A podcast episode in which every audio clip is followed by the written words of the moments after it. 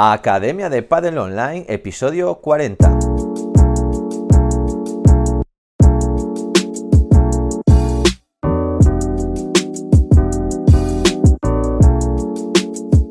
Hola a todos y todas, soy Jaime Barral y os doy la bienvenida una semana más a la Academia de Padel Online, el programa de podcast para entrenadores y gestores de pádel.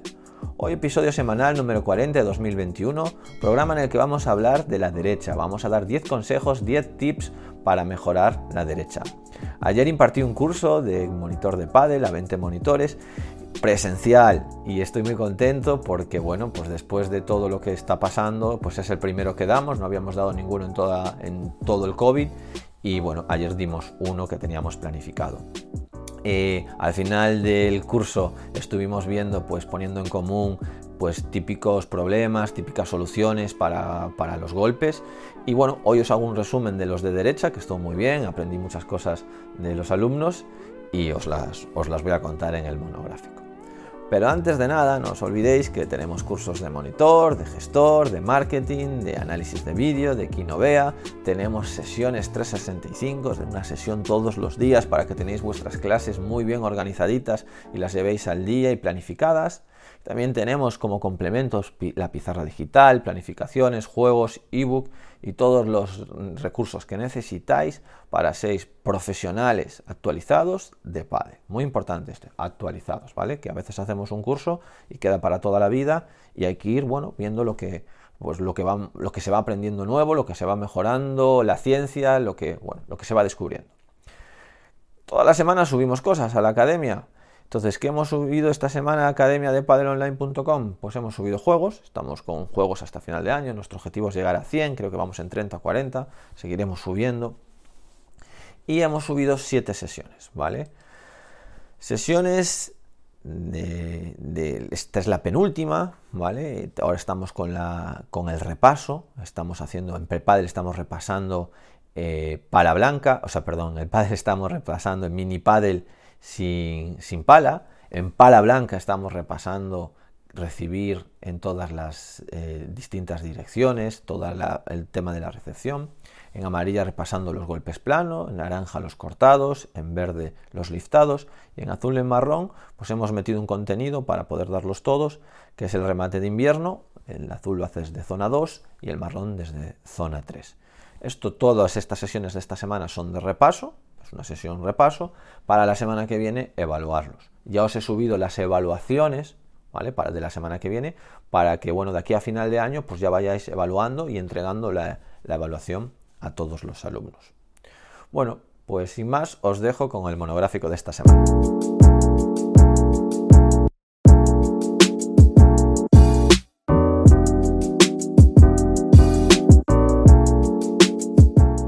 Esta semana en la sección de técnica vamos a ver 10 tips, 10 ayudas para mejorar la derecha. Ayer tuvimos la suerte de poder hacer el curso de monitor de pádel presencial, que no lo habíamos hecho desde, bueno, pues de antes del COVID, y nos juntamos 20 monitores y bueno, fue un día excepcional, una formación. Y bueno, vimos a final de la formación teórica, pues problemas que solemos tener los entrenadores cuando estamos intentando que mejoren los alumnos, pusimos en común todos los problemas y en común las soluciones que encontrábamos. Ya sabéis que en la Academia de Padre Online no nos gusta hablar de errores porque tenemos una visión constructivista basada en Piaget y Vygotsky, en la que, bueno, pues los alumnos los entendemos que van mejorando poco a poco, que lo entendemos el andamiaje como una escalera donde van subiendo escalones, a veces los bajan, a veces suben más rápido, pero que no hay un modelo ideal. Es decir, pues entendemos que un niño empieza reptando, luego gateando, luego caminando en desequilibrio, luego caminando eh, normal, luego corriendo, luego saltando, y no entendemos que sea un error gatear ni que sea un error reptar, sino que es una fase, un momento en el cual hay que dejar que estén en esa fase. Pero cuando están cambiando de escalón, hay cosas que a veces se nos atragantan un poco y que cuestan eh, pasar al siguiente escalón y eso es lo que vamos a ver hoy. cosillas que nos suelen pasar a los entrenadores y cómo, y cómo mejorarlas, ¿vale? Lo primero, si hablamos de derecha, es la posición de espera. Yo estoy esperando la pelota, pues es muy típico que esté en una posición de espera algunos alumnos con la pala muy alta. Entonces, ¿qué nos provoca? Bueno, pues que sabemos que los golpes de fondo generalmente son de cintura, de cintura para abajo, y necesitamos una posición de espera más baja, ¿vale? En las redes está bien posición de espera alta porque casi hay muchas voleas altas, ¿no? Pero en el fondo casi todo se juega por abajo. Entonces, esa posición de espera, ¿cómo hacemos para que la bajen? Bueno, pues una cosa de que salió fue mirarse en el espejo cómo tengo la posición de espera. ¿Qué es mi espejo? En los cristales, que los cristales reflejan y nos vemos, ¿vale? Otra muy simple, bajar los brazos. Estoy en la posición de espera y en vez de que la tapa de la, tapa, la parte de abajo de la pala, esté apuntando hacia el suelo, que eso lo, lo, tenemos en la posición de espera alta, vamos a hacer que apunte hacia nosotros, ¿vale? Tener la punta de la pala mirando hacia adelante y podemos tener los brazos totalmente estirados. Hay una posición de espera muy baja. Eso nos va a ayudar a llevar la pala linealmente atrás ya en una, en una preparación baja. Y eso, bueno, pues nos, puede ayudar. Venga, consejo número 2. Unidad de giro con bucle, codo alto. Esto es un problema que solemos tener, sobre todo los que vienen del tenis, que suelen hacer en la preparación, preparan, hacen posición de espera baja, pero luego la llevan para atrás la pala haciendo un bucle, un semicírculo por arriba, ¿vale? Y eso en el tenis tiene mucha lógica porque, bueno, pues hacen, aparte de hacer golpes liftados, eh, son golpes muy grandes porque recorren mucha distancia con una raqueta larga, pero en el pádel es un, deporte un poquín más recortado, ¿vale? En, el fondo. Y bueno, ¿cómo podemos hacer para que se acorte ese, ese, bucle, que no haga ese bucle, que no lo lleve por arriba? Bueno, uno es el robot, decirle que es como un robot que desde la posición de espera tiene que ir en línea recta a la preparación. ¿vale? Esa unidad de giro en línea recta, como un robot, que se sienta como un robot. Y otra muy típica que nos vale para muchas cosas es poner una pelota debajo de la axila. Si yo pongo una pelota debajo de la axila, no voy a conseguir, excepto que se me caiga, no voy a conseguir hacer el golpe eh, haciendo grandes movimientos de la pala. Entonces va a tener que ir lineal y una preparación cortita, ¿vale? En el caso de que queramos eso. Venga, consejo número 3, la empuñadura. ¿Cómo hacemos para que cojan la empuñadura? Bueno, hay muchas míticas, ¿no? Si queremos que cojan una continental, pues sería eh, ponerle la pala enfrente y que como si nos diesen la mano. La otra es la mítica de la V de los, del, dedo índice y el dedo eh, y el pulgar. Eh, pues ahí esa V que montan, bajarla por el canto de la pala. Otra es coger la pala y pensar que es un martillo que, martillando con el canto. Y una que me gustó mucho que salió es la del bolígrafo. ¿vale? La del bolígrafo es con el dedo índice coger un bolígrafo. ¿Vale? En la empuñadura tú empuñas normal, metes un bolígrafo debajo del dedo índice y eso va a apuntar hacia un sitio. Y a medida que vas cambiando las empuñaduras, vas viendo cómo va apuntando el boli hacia distintos sitios. Bueno, pues tener claro que tiene que apuntar hacia abajo y un poquito a la derecha ese boli. ¿Vale? Lo probáis y es una muy buena manera de que cojan conciencia de la empuñadura. Venga, consejo número 4. ¿Prepara muy corto, un golpe cortito, o lo prepara muy largo? Bueno, cuando lo prepara muy largo, nos vale la de la pelota de axila antes, es decir, una preparación muy amplia, muy grande, un golpe muy grande. Si nosotros le ponemos la pelota en la axila, al final va a preparar cortito, tiene que tener el codo pegadito al cuerpo. Pero al revés, va a hacer, imaginaos, va a hacer un saque de pádel y, hace una preparación muy cortita y un gesto muy explosivo así muy cortito. Y queremos que sea un golpe más grande. Bueno, pues una manera de, solucionar eso para que, coja la propia sección del golpe es me voy al cristal de fondo, eh, me pongo un metro del cristal, estiro el brazo hacia atrás, toco el cristal y con la otra mano izquierda, si soy diestro, dejo caer la pelota bien delante y hago un golpe desde atrás impacto delante.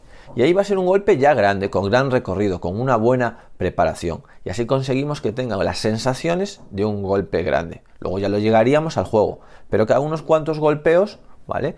Teniendo esa, esa distancia de golpe. Venga, consejo número 5.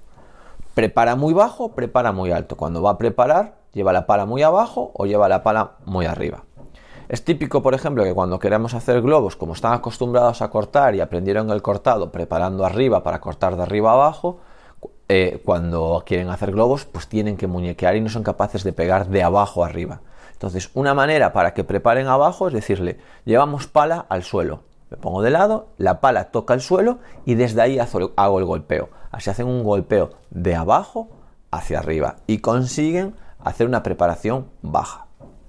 Al revés, tienen una preparación muy baja y queremos que preparen más arriba, ¿vale? Por ejemplo, queremos que hagan una mano alta, una bajada de pared, ¿vale? De derecha y la lleva siempre abajo la pala.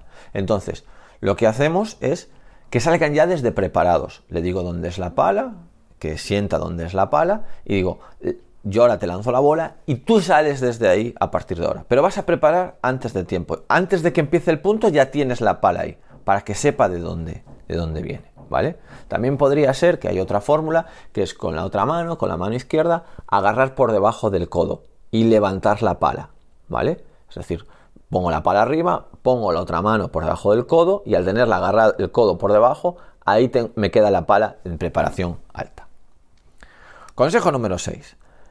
La pala gira sobre la pelota, envolvemos la pelota demasiado. ¿Vale? Ese es un error muy típico que los que vienen del tenis, que liftan mucho, que están acostumbrados a bajar la pelota pronando, ¿vale?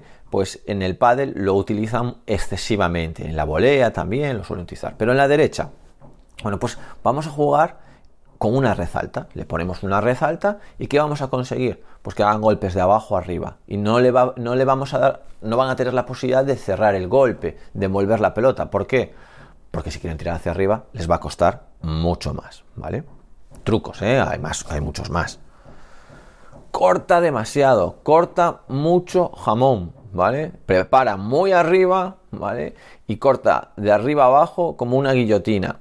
Bueno, pues eso es trabajar la mano baja, es decir, tirarle muchas pelotas bajitas, muchas pelotas bajitas y se va y que siga cortando.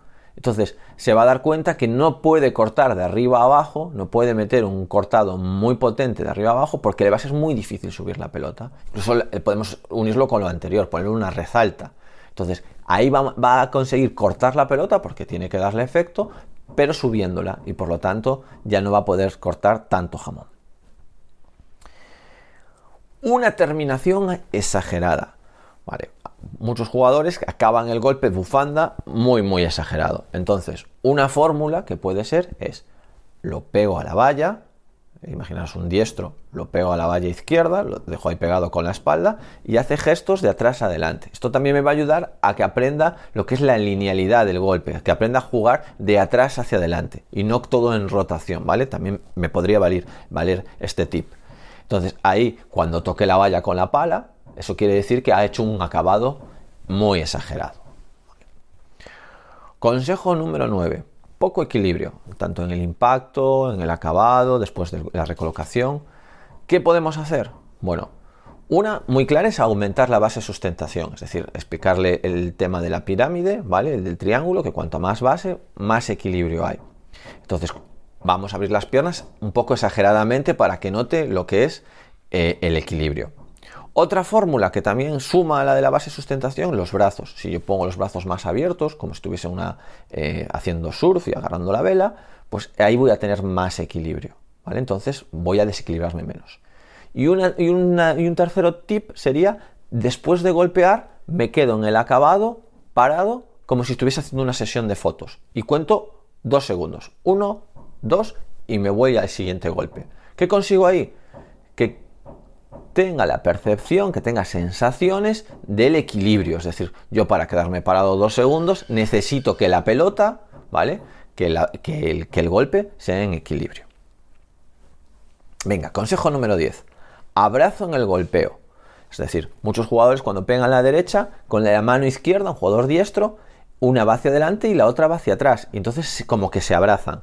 ¿vale? Esto es un error que es muy difícil de sacar. Yo todas las veces que lo he intentado eh, cambiar, porque aquí la evolución de este golpe no se va solo, ¿vale? Es decir, si, sigue evolucionando, acaba pegando así. Y luego hay más problemillas. Entonces, una podría ser enseñarle otro golpe. Decirle, mira, ese lo tienes. Si alguna vez en la vida necesitamos golpe a brazo, tú lo sabes hacer. Ahora vamos a aprender el golpe surf, ¿vale? Que es mano derecha preparado, mano izquierda apuntando a la bola y cuando pego las dos se van hacia adelante, las dos giran, ¿vale? ¿Algún truco que dijeron los monitores? Bueno, pues la mano bolsillo, es decir, para que tenga las, para que no mueva esa mano y no, y no apriete, ¿vale? Se lleve la mano al bolsillo. Bueno, podría valer. Obviamente que no va a acabar jugando con la mano bolsillo, porque si no sería un poquito raro, pero bueno, podría valer como eh, un tip para que tenga eh, sensaciones y percepción de qué hace con su mano. Venga, hay un... eran 10, pero este va de regalo, que es el mítico golpea de frente. ¿Qué hacemos cuando golpea de frente? Típico jugador que, está más concentrado en darle con el centro a la pala que en, hacer cosas con la pelota. Entonces juega de frente. Bueno, una así un poquito drástica es que un jugador diestro ponga la barbilla, el mentón, en el hombro izquierdo, la apoya ahí. Entonces, si yo le tiro una pelota a la derecha, si está de frente, no le queda más remedio o mover la cabeza para verla o girar. Entonces ahí conseguiríamos que gire, porque al final le va a llevar, le va a llevar la vista, le va a llevar la cabeza a girar. ¿Vale? Esa nos puede valer. Para que coja la sensación y luego ya lo, quitaría.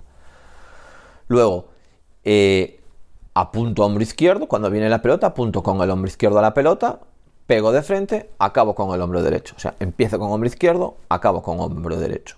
Y también otra que podríamos hacer es dibujar un reloj. Mira, cada vez que venga la pelota, tienes que estar mínimo pie trasero sobre las 6, pie delantero sobre las 12. Y si quieres cerrarte más, podrías hacerlo más cerrada. El, delantero podría ir a la 1, a las 2, a las 3 y ahí vamos viendo cómo va cerrando el golpe y cómo se va poniendo de lado y ya no juega de frente. Bueno, pues estos son los consejillos que vimos ayer. Ayer vimos de revés, de volea, ya los iremos contando poco a poco en el podcast. Y, bueno, pues muy contento de haber hecho una formación presencial que ya se echaban de menos. Y hasta aquí el programa de hoy. Por favor, suscribiros a la plataforma que más os gusten: iTunes, iBox, YouTube, Spotify. Y entrenadores y entrenadores, nos vemos la semana que viene. Adiós.